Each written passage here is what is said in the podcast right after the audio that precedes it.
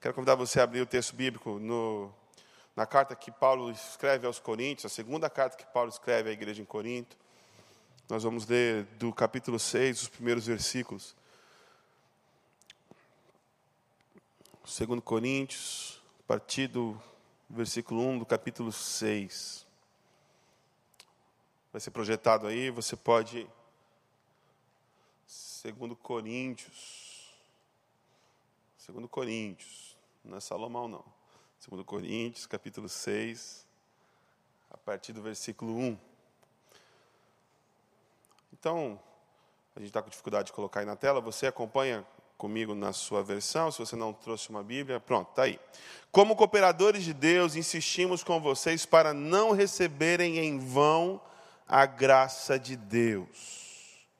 Pois ele diz: Eu o ouvi no tempo favorável e o socorri no dia da salvação. Digo-lhes que agora é o tempo favorável, agora é o dia da salvação. Não damos motivo de escândalo a ninguém, em circunstância alguma, para que o nosso ministério não caia em descrédito. Ao contrário, como servos de Deus, recomendamo-nos de todas as formas, em muita perseverança, em sofrimentos, privações e tristezas, em açoites, prisões e tumultos, em trabalhos árduos, noites sem dormir e jejuns em pureza, conhecimento, paciência, bondade, no Espírito Santo e no amor sincero, na palavra da verdade, no poder de Deus, com as armas da justiça, quer de ataque, quer de defesa, por honra e por desonra, por difamação e por boa fama, tido por enganadores, sendo verdadeiros, como desconhecidos, apesar de bem conhecidos, como morrendo, mas eis que vivemos, espancados, mas não mortos, entristecidos, mas sempre alegres pobres, mas enriquecendo a muitos outros, nada tendo, mas possuindo todas as coisas. Vamos orar mais uma vez? Senhor, nós pedimos que a tua palavra fale aos nossos corações essa noite, de forma, meu Pai, que a tua palavra encontre os caminhos mais escuros de nossa alma, trazendo luz, onde existe trevas, trazendo transformação onde nós mais precisamos ser transformados. Fale a cada um dos meus irmãos e irmãs nesta noite de forma poderosa. É no nome de Jesus que nós oramos, o povo de Deus diz amém. O apóstolo Paulo escreve à igreja em Corinto e ele diz coisas muito importantes e coisas muito preciosas. E as verdades que ele quer que o povo daquela igreja entenda são verdades que precisam ser compreendidas por nós, mesmo milênios depois. Porque se existe uma coisa que o ser humano é, é repetitivo. Nós nos repetimos, nós nos repetimos o tempo inteiro. Quando nós olhamos para a história, nós vemos os mesmos erros serem cometidos de novo, de novo e de novo. Parece que a história gira em ciclos, porque o ser humano é um ser repetitivo. Nós não somos muito diferentes dos nossos irmãos que estavam naquele lugar, naquela igreja, naquela cidade, há mais de dois mil anos atrás, do outro lado do oceano. E a palavra de Deus continua sendo ainda viva e eficaz, como sempre foi. E Paulo começa no primeiro versículo dizendo o seguinte: Como cooperadores de Deus, insistimos com vocês para não receberem a graça de Deus em vão. Você pode falar para a pessoa que está perto de você assim: ó, não receba a graça de Deus em vão. Não receba a graça de Deus em vão. Porque muitos membros daquela igreja tinham tido contato com o Evangelho poderoso de Jesus, Muitas pessoas conheceram o amor de Deus em Cristo Jesus, muitas pessoas experimentaram isso, mas muitas dessas pessoas estavam tomando a graça de Deus em vão. E o que é tomar a graça de Deus em vão? O que é receber a graça de Deus em vão? Receber a graça de Deus em vão é não desfrutar de tudo aquilo que a graça de Deus quer nos proporcionar. Preste bem atenção. Receber a graça de Deus em vão é não desfrutar de tudo aquilo que a graça de Deus quer nos proporcionar. Porque preste bem atenção, o Evangelho vem para mudar toda a nossa realidade. O Evangelho, ele muda como nós enxergamos a vida, como nós enxergamos o outro, como nós enxergamos a Deus, como nós enxergamos a nós mesmos. E, consequentemente, o Evangelho muda não apenas como nós enxergamos, mas quem nós somos. E em mudando quem nós somos, em Jesus Cristo, a graça nos proporciona viver uma vida abundante. Não sou eu que estou falando isso, mas é Jesus que fala isso. Quando há essa transformação do nosso entendimento e do nosso ser, é uma transformação ontológica, quem nós somos é transformado. Nós começamos a viver. Antes vivíamos em ruptura com Deus, antes vivíamos em ruptura com o outro, antes vivíamos em ruptura com nós mesmos, com o lugar em que nós vivemos. E agora com o Evangelho da graça de Jesus, nós fomos reconciliados com Deus, primeiramente, e tendo sido reconciliados com Deus, nós fomos reconciliados conosco. E vivendo em paz conosco e com Deus, nós conseguimos viver em paz com o outro. Vivendo em paz com Deus, conosco, com o outro, nós conseguimos viver em paz com o lugar que nós estamos. E essa é a promessa de vida abundante que, que Jesus nos faz. E o que acontece é que muita gente naquela comunidade em Corinto não estava vivendo essa vida abundante. É gente que recebeu a graça de Deus, mas não se deixa ser transformado pela graça e, consequentemente, não vive tudo aquilo que a graça pode proporcionar. É gente que foi liberta, mas não largou as algemas. É gente que recebeu uma palavra de vida, mas insiste em viver na morte é gente que está andando com as correntes ainda nos seus pés. E, gente, como é normal isso? Como é normal isso? Como muitas vezes nós recebemos presentes valiosíssimos e nós não valorizamos aquele presente que nós recebemos. Eu vi uma propaganda muito interessante. A menina está cozinhando com seu pai, ela tem os seus 35, 40 anos, o pai tem mais de 50 anos, quase 60 certamente. E eles estão cozinhando e o pai está cortando alguma coisa no, que parece ser uma tábua. E ela pergunta para ele: Pai, você está usando o iPad que eu te dei? Ele falou assim: minha filha, estou usando muito, ele é muito útil mesmo. E ela falou assim: Você conseguiu instalar todos os apps, que, os apps que, que eu te mandei? Aí ele pergunta assim: Mas que app? E nisso ele chega com o iPad, que está com a cebola, a faca, ele está cortando no iPad. Ele usa o iPad como sendo uma tábua de cortar coisas, uma tábua de cortar carne. E aí ele joga tudo que ele cortou na panela, vai na pia, lava o iPad com a bucha, com sabão e bota na, secadora de louça, como se fosse uma simples tábua. Então as pessoas recebem um presente maravilhoso e simplesmente não desfrutam daquele presente. E muitas vezes nós vivemos assim. Nós vivemos aprisionados ainda. Nós não tomamos posse daquilo que Deus nos deu. Nós não desfrutamos daquilo que a graça pode nos proporcionar. Eu me lembro agora da história do filho pródigo. Nós temos dois filhos que não sabiam o pai que tinham. Nós temos dois filhos que não usufruíam daquilo que o pai lhes dava. Um foi embora e o outro ficou, mas os dois eram iguais. Eu acho interessante que quando o filho mais novo retorna e recebe do pai tudo novo, o mais velho se queixa e fala assim: Olha, você mandou matar um novilho para esse menino ingrato, e para mim você nunca matou um cabrito. E aí ele vira para o filho e fala assim: Mas filho, tudo que é meu é teu. O filho simplesmente não desfrutava daquilo que o pai lhe proporcionava. E muitas vezes nós não vivemos na casa do pai, nós vivemos à porta da casa. Podemos experimentar uma alegria profunda, podemos experimentar liberdade profunda, podemos experimentar paz profunda mas nós preferimos viver em prisões, em solidão e desespero.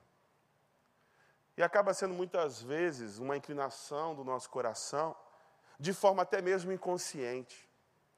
Porque apesar de conhecer a verdade, muitas vezes nós nos esquecemos da verdade. E apesar de confessarmos a verdade, essa verdade é em nós um mero discurso. A verdade está aqui, mas não está aqui. Nós conhecemos, mas nós não experimentamos, nós não vivemos.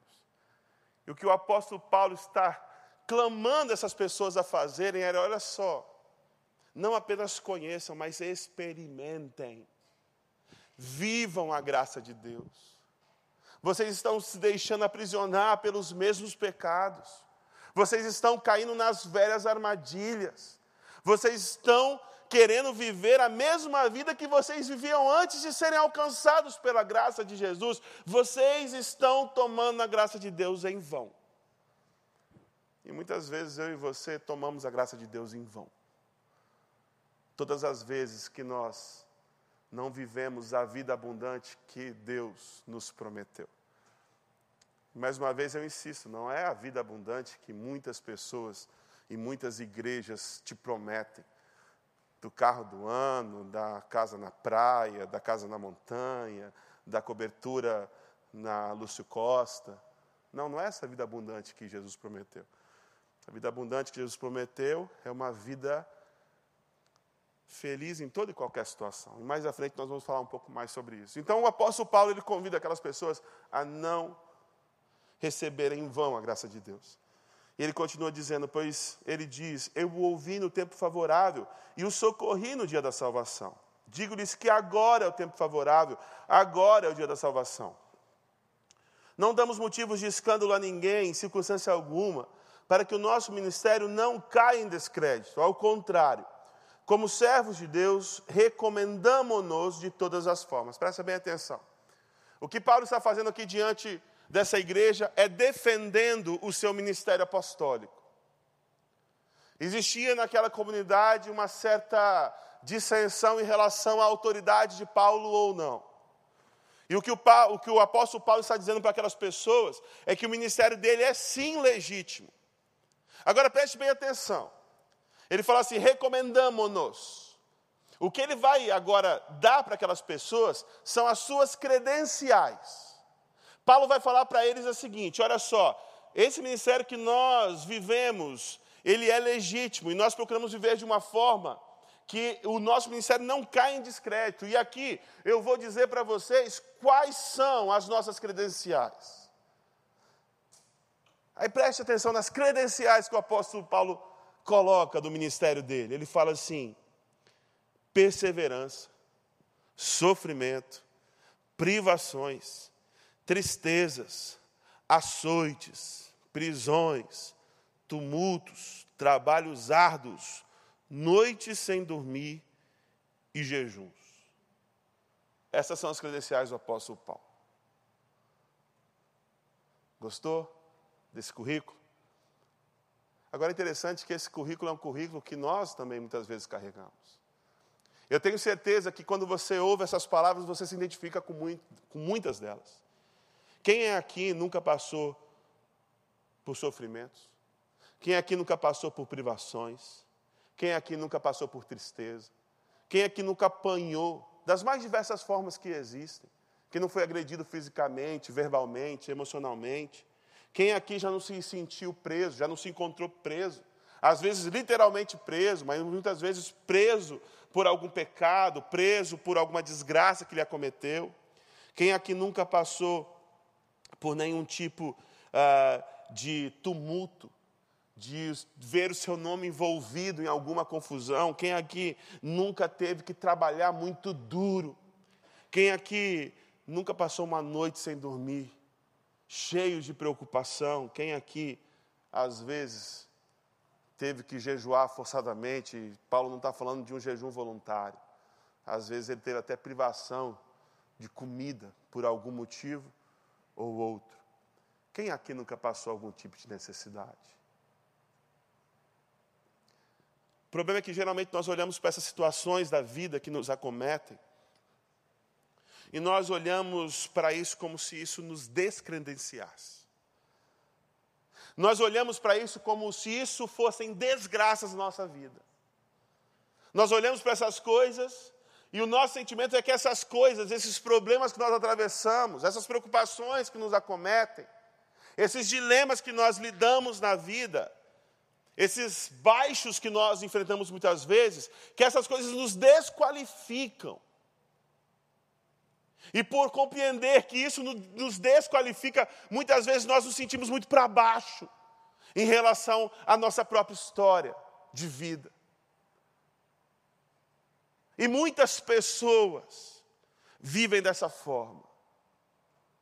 Muitas pessoas olham para aquilo de ruim que lhes acontece e olham sob uma perspectiva do desespero para aquilo e se entregam a esse desespero. Gente que olha para a sua história de vida e não enxerga nada de bom. Gente que olha para trás e o que vê é lamento, é lamúria, é desgraça, é dor, é sofrimento, nada de bom. Nada de bom.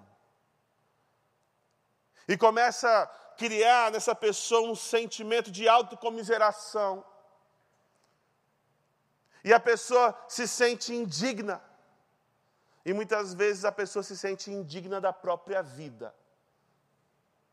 E portanto, como eu não vivo uma vida digna, porque tudo que eu vejo é desgraça, é melhor que eu não tenha vida. E muitas pessoas tiram a sua própria vida. Agora, o que o apóstolo Paulo nos ensina é que todas essas dificuldades que ele enfrentou o credenciam para o ministério que ele está realizando. E eu quero dizer para você que todas as desgraças que você já experimentou na sua vida te credenciam para o ministério que Deus está preparando para você, para o ministério que Deus está realizando através da sua vida. E eu me lembro de uma situação que para mim foi muito marcante. Quando eu estava no seminário, eu era seminarista ainda em 2008, e eu passei uma crise muito, muito, muito difícil. Até então, a crise mais difícil da minha vida, uma crise profunda. Eu entrei em depressão. Eu sofro de depressão desde quando eu me entendo por gente. E em 2008, eu tinha 26 anos e eu entrei num abismo profundo. E quando eu entrei nesse abismo profundo, eu perdi completamente o gosto pela vida, eu não queria mais viver. Eu ficava pensando em formas de tirar minha vida e não provocar nenhum tipo de vergonha para minha família. Eu pensava em como eu poderia fazer isso sem que minha mãe sofresse, por exemplo. Eu ainda tinha um pouquinho de, de consciência, não muito, mas um pouco. Mas eu estava simplesmente desacreditado de mim. Eu não acreditava mais em mim. Eu olhava para a minha vida, eu olhava para essas coisas que aconteceram comigo, que aconteceram com você, que aconteceram com Paulo, e eu só via desgraça. Eu, eu me sentia indigno da vida. E eu fui para Brasília, ficar um tempo com a minha irmã. Eu fazia dois cursos no seminário, de teologia, de música, trabalhava dando aula de inglês para ajudar no meu sustento. Eu estava muito estafado, muito cansado, e eu precisava de um tempo, eu precisava de um break, eu precisava parar com tudo, que eu não estava mais aguentando, eu estava morrendo. E eu fui para Brasília. E lá em Brasília eu escrevi um e-mail para o pastor Vander. E nesse e-mail eu abri meu coração para o pastor. Eu falei para ele tudo que eu estava sentindo, absolutamente tudo que eu estava sentindo. Eu falei, pastor, ó, eu não quero mais nem viver. Como é que eu vou convidar pessoas para a vida? Como é que eu vou ser pastor? Eu não tenho condições de ser pastor. Eu não tenho moral para ser pastor, pastor. Eu não tenho condições de ser pastor. Eu estou desistindo do ministério. Não, não é para mim esse negócio. Eu não sirvo para isso porque a minha história de vida é essa. Essa é a minha dor, esse é o meu problema. E eu estou largando tudo, pastor. E aí, eu lembro que eu mandei o e-mail e não deu, muito, não deu 20 minutos, o telefone toca. Era o pastor Wander. E o pastor Wander ligou para mim e falou assim: Olha, Miquel, eu li o teu e-mail. Eu quero dizer para você que nós vamos dar todo o apoio que você precisa. Você precisa ir a um médico, você está em depressão, você precisa ver um médico. Você precisa ir para um terapeuta, você precisa se tratar. E eu quero que você ouça muito bem o que eu vou te falar. Eu vejo a sua vida e eu vejo que Deus tem um chamado para você. E ele disse uma coisa que eu nunca mais me esqueci. Ele falou assim: tudo que você está vivendo está te preparando para o ministério que você vai exercer. E aquilo para mim não fazia o menor sentido. Como assim? Eu, um cara deprimido, que quero morrer, que estou procurando um jeito de tirar minha vida. Como que isso, pastor, pode me credenciar para o ministério? Anos mais tarde eu fui ver que o que ele disse realmente era verdade.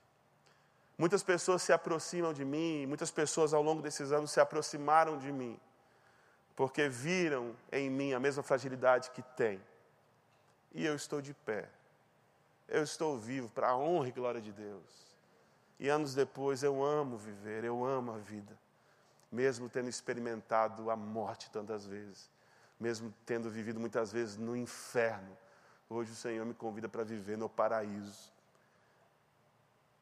Aquilo que era desgraça se transformou em bênção na minha vida. Porque de fato todas as coisas, não são algumas, todas as coisas cooperam para o bem daqueles que amam a Deus. Deus tem usado da minha fragilidade, Deus tem usado da minha dor. Deus tem usado de um problema que eu enfrentei e ainda enfrento. Porque quem, quem vive com depressão sabe o que é isso. Mas Ele tem me sustentado, e em me sustentando, Ele tem me ajudado a também sustentar muitas pessoas que se achegam com os mesmos dilemas, com as mesmas questões. Aí Paulo continua dizendo que essas são as credenciais dele, mas não apenas essas. Ele fala assim: mas também pureza, conhecimento, paciência, bondade no espírito, amor sincero, palavra da verdade, no poder de Deus, com armas da justiça, quer de ataque, quer de defesa. O que Paulo está dizendo é o seguinte: presta atenção, não é só coisa ruim que tem acontecido, não coisa boa também acontece. Porque na nossa vida é assim que acontece. O tempo todo nós estamos experimentando graça e desgraça. O tempo todo nós estamos passando por altos e baixos, vendo, vendo bonitos e feios. O tempo todo nós somos obrigados a lidar com os opostos, com os extremos. E, e alguns dias mais do que outros. Eu lembro que uma vez o enterro mais difícil que eu fiz, eu acho que o pastor Paulo estava até lá comigo, de uma família que era, tinha uma ligação com a igreja, e o rapaz era policial, ele foi assassinado, e ele deixou três filhos. Lembra disso, pastor Paulo? Lembra disso, pastor Tiago? E vendo aquelas crianças, eram crianças, os filhos que ele deixou. Vendo aquele desespero. Não foi uma morte por doença, onde você vai se preparando. Foi uma morte violenta, do dia para a noite, da forma mais estúpida que se pode ter. E que desespero, que tristeza profunda. E aquele dia me marcou muito porque foi um dos dias mais difíceis do meu ministério. Para mim aquilo foi muito chocante, aquilo foi muito marcante. E eu lembro que eu peguei um táxi para vir para casa. E quando eu tirei o celular do bolso, a minha irmã tinha me mandado para mim um vídeo da minha sobrinha, que tinha, na época, eu acho que três meses. E era um videozinho que ela tá rouca e ela fica repetindo assim, mama, mama, mama, mamãe, balançando as perninhas e balançando os bracinhos. Eu que tinha sido confrontado com a morte alguns minutos atrás, eu tenho diante de mim assim a vida simplesmente pujante na minha sobrinha de três meses de idade. Porque nós não escolhemos se nós vamos sorrir ou se nós vamos chorar. É como se nós tivéssemos um corredor onde nós abrimos uma porta e alguém está celebrando o nascimento de um filho, mas na próxima porta alguém está chorando a morte de um ente querido. Não se pode controlar o que acontece na vida. Você não pode controlar as suas experiências. Você vai ter sim experiências muito boas na tua vida, mas você também vai ter experiências muito ruins. É isso que Paulo está dizendo para o povo, povo lá de Corinto. O que nos credencia para o ministério é toda a desgraça que nós experimentamos, mas também toda a graça que nós experimentamos. O que nos credencia para o ministério é tudo que de ruim nós vivemos, mas também tudo que de bom nós vivemos. Porque na vida, se vamos chorar ou se vamos sorrir, nós não podemos escolher. E a questão não é aquilo que nos acomete. Porque nós temos aqui um homem que enfrenta todas essas situações que nós lemos aqui: privação, tristeza, açoite, prisão, tumulto, trabalhos árduos, insônia, fome, mas se mantém de pé. Tem muita gente que enfrenta as mesmas coisas e sucumbe. Assim como tem muita gente também que experimenta paz, alegria, prosperidade e sabe desfrutar disso, enquanto outros experimentam a mesma coisa e não conseguem desfrutar disso, continuam ainda vivendo uma situação de miséria por dentro. Porque no final das contas, não é aquilo que acontece conosco que realmente define quem nós somos e define a nossa vida, define a nossa realidade. Mas é como nós lidamos com isso. É como nós enfrentamos as coisas. Existe essa ilusão na cabeça de muita gente que se as circunstâncias mudarem, aí sim, aí sim eu vou ser mais feliz. Se o meu esposo mudar, aí eu vou ser mais feliz. Se eu conseguir um emprego que eu tanto quero, aí eu vou ser feliz. Se a minha filha passar no vestibular e, e da, da, universidade pública e não precisar pagar a universidade particular, eu vou ser feliz. Se eu conseguir um namoro, se eu conseguir um casamento, se, se, se. Depois que o Cazuza diz que a gente está um triz para o dia nascer feliz, parece que é só isso que acontece. Parece que falta tão pouco, né? O problema é que acontece aquilo que você tanto esperava, e quando você vai olhar para dentro de você mesmo, as coisas continuam a mesma. Porque não é o exterior, é o interior. É o interior. Por isso que o apóstolo Paulo, lá em Filipenses 4,13, ele diz assim: Eu aprendi o segredo de viver bem, em qualquer situação. Tendo fartura, mas sendo escassez. Estando preso, estando solto, estando doente, estando saudável. Ele está falando disso aqui. E aí ele conclui dizendo assim: Eu posso todas as coisas naquele que me fortalece. Porque o que importa não é o que acontece ao nosso redor. O que importa é o que está dentro de nós. Aí sabe como é que Paulo encara a realidade? Na última parte, ele fala isso. Paulo tem uma forma de enfrentar a realidade muito interessante. Ele fala assim: ora por honra, porque Deus honrava ele, ora por desonra, porque as pessoas o desonravam. Ora por difamação, porque muita gente falava mal dele. Ora por boa fama, porque o Senhor continuava afirmando ele. Ora tido por enganadores, porque muitas pessoas chamavam eles de mentirosos. Ora sendo verdadeiros, porque eles tinham a palavra da verdade na vida deles. Ora como desconhecidos, porque para as pessoas eles eram Zé Ninguém, apesar de bem conhecidos, porque eles sabiam que o Pai os conhecia pelo nome. Como morrendo, porque eles estavam sofrendo muito, mas eis que vivemos, porque em Cristo eles eram renovados todos os dias espancados porque eles apanhavam, apanhavam, apanhavam, mas não mortos porque o Senhor os fortalecia, os fortalecia, os fortalecia. Pobres porque eles não tinham riquezas materiais, mas enriquecendo a muitos outros porque eles portavam a palavra mais rica que existe, que é a palavra do Evangelho. Nada tendo, mas possuindo todas as coisas. Paulo não olhava para dentro de si, para o que o faltava, para o que o, incompletava. Ele não olhava para as circunstâncias, naquilo que era bom naquilo que era ruim. Mas Paulo interpretava toda a vida dele, toda a realidade dele, olhando para o Senhor.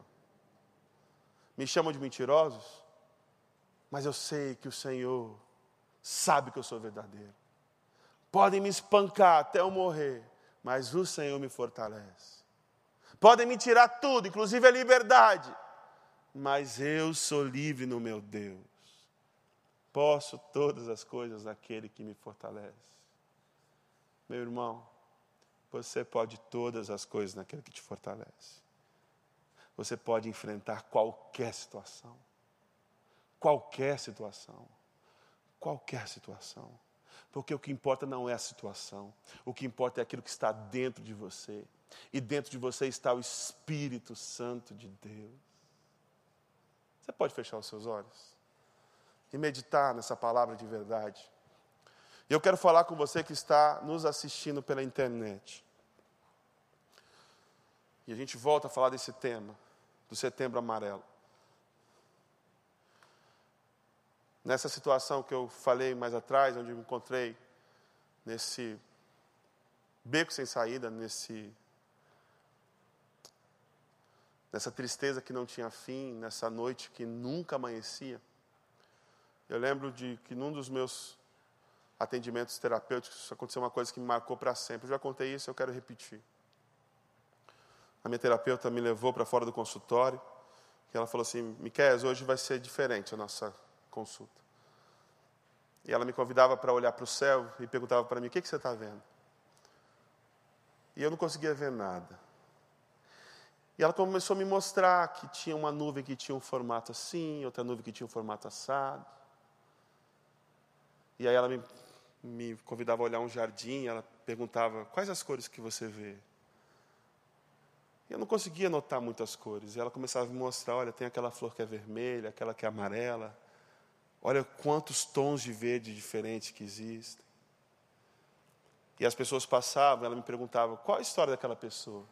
Eu falei: eu não sei a história de ninguém. E ela começava a elocubrar comigo a história de cada um, as lutas que cada um estava enfrentando. A gente almoçou e ela pediu para eu provar e descrever para ela qual era o sabor da carne que eu estava comendo, do molho que estava sobre a carne. E no final ela falou assim: Miquel, uma das características da depressão é que a pessoa ela se volta para dentro de si. Ela não consegue enxergar além de si, portanto não consegue enxergar além da dor que sente. E a dor que ela sente é muito grande porque é toda a dor do mundo, porque ela só consegue enxergar a sua própria dor. E o que eu estou fazendo hoje é te convidando a olhar para uma vida que é muito maior do que você. E meu irmão, sabe por que o apóstolo Paulo sabia viver bem? Porque ele enxergava para aquilo que era muito maior do que ele, muito maior do que a vida. Ele enxergava para o próprio Deus. Ele olhava para o próprio Deus. Eu quero convidar você que não consegue enxergar além da sua dor, a erguer os seus olhos e olhar para o Senhor. Porque foi esse Deus que me tirou das trevas e me trouxe para a luz. Porque foi esse Deus que me sustentou. E um dia eu não tinha alegria em viver e eu queria por tudo morrer. E hoje eu amo a vida que o Senhor me deu. E eu não sou diferente de você.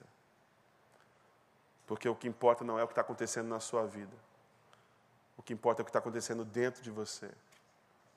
E o Senhor quer transformar você. O Senhor quer trabalhar você.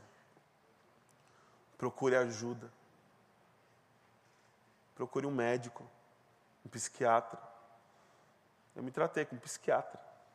Eu tomei medicação durante dois anos. Eu fiz um acompanhamento terapêutico com psicólogos maravilhosos que me ajudaram muito. Mas eu olhei para o céu e eu vi o Senhor. Eu parei de olhar para mim mesmo e comecei a olhar para Ele. E de repente, os meus problemas não eram mais tão grandes assim. Porque eu olhava para um Deus que era muito maior do que cada um dos meus problemas. De repente, a minha dor não era tão grande assim. Porque eu olhava para um Deus que podia sarar qualquer dor. Eu olhava para as minhas lutas e via que as minhas lutas não eram tão grandes assim porque eu tinha um Deus que me fortalecia em qualquer luta que eu enfrentasse. Essa mesma palavra continua sendo verdade hoje, aqui e agora. É verdade para mim, mas é verdade para você que está na sua casa. E é verdade para você que está aqui. E eu quero orar pela sua vida agora. Senhor, eu te peço por aqueles meus irmãos e irmãs que estão em angústia e sofrimento nesse momento. Nesse mês que nós nos lembramos que a cada 40 segundos uma pessoa comete suicídio no mundo. Eu te peço que aqueles que estão me ouvindo nesta noite não ouçam a minha, mas a tua voz.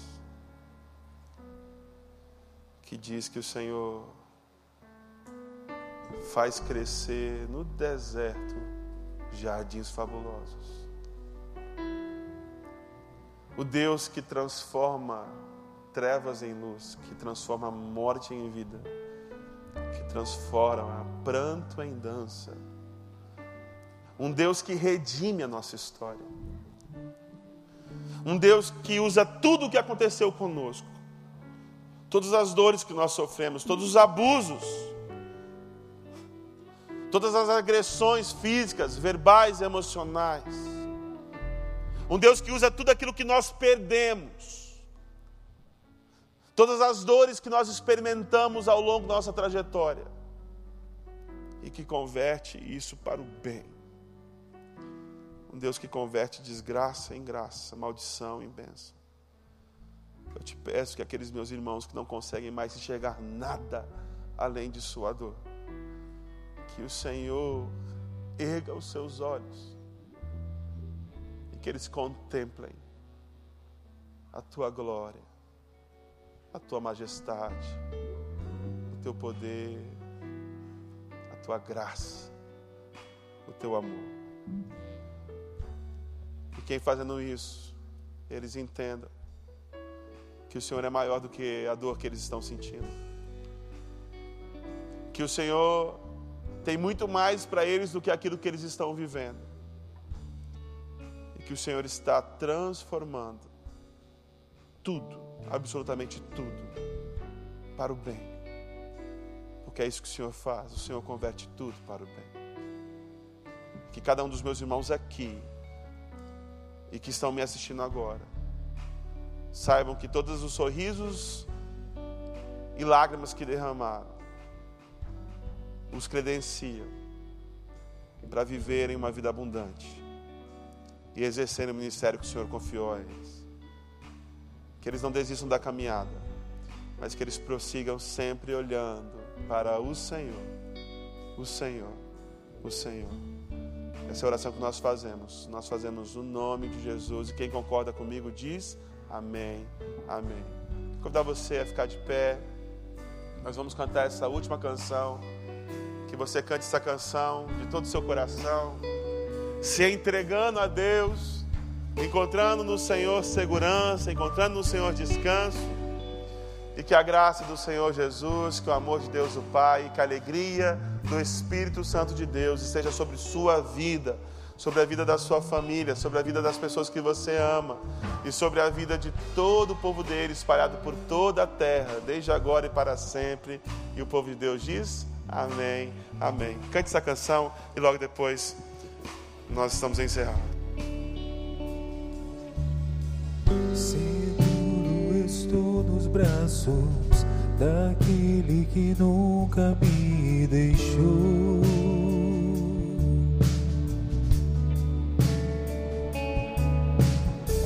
Seu amor perfeito sempre esteve repousando em